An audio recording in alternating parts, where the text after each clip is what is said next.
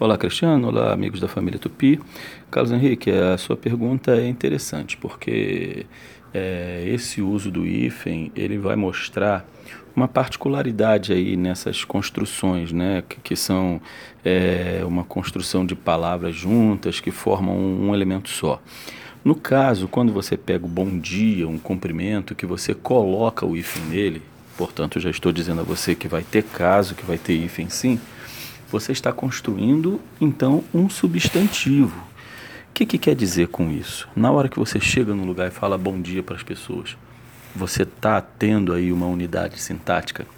É, não. Por quê? Porque você está desejando um bom dia, que todos tenham um dia bom. Você pode até trocar isso, né?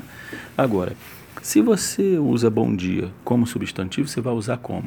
Ele chegou, por exemplo, uma frase que eu estou dizendo agora, né?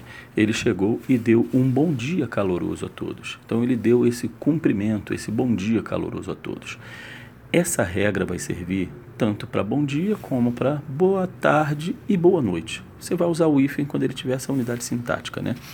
É, o exemplo pode ser o mesmo. Olha, é, ele chegou e deu um boa noite caloroso a todos. É, ele foi embora e deixou um boa tarde amigável para as meninas, por exemplo, tá? Então, criou o substantivo, coloca o hífen sim. Se for só o comprimento, não tem. A língua é viva, vamos desenrolar.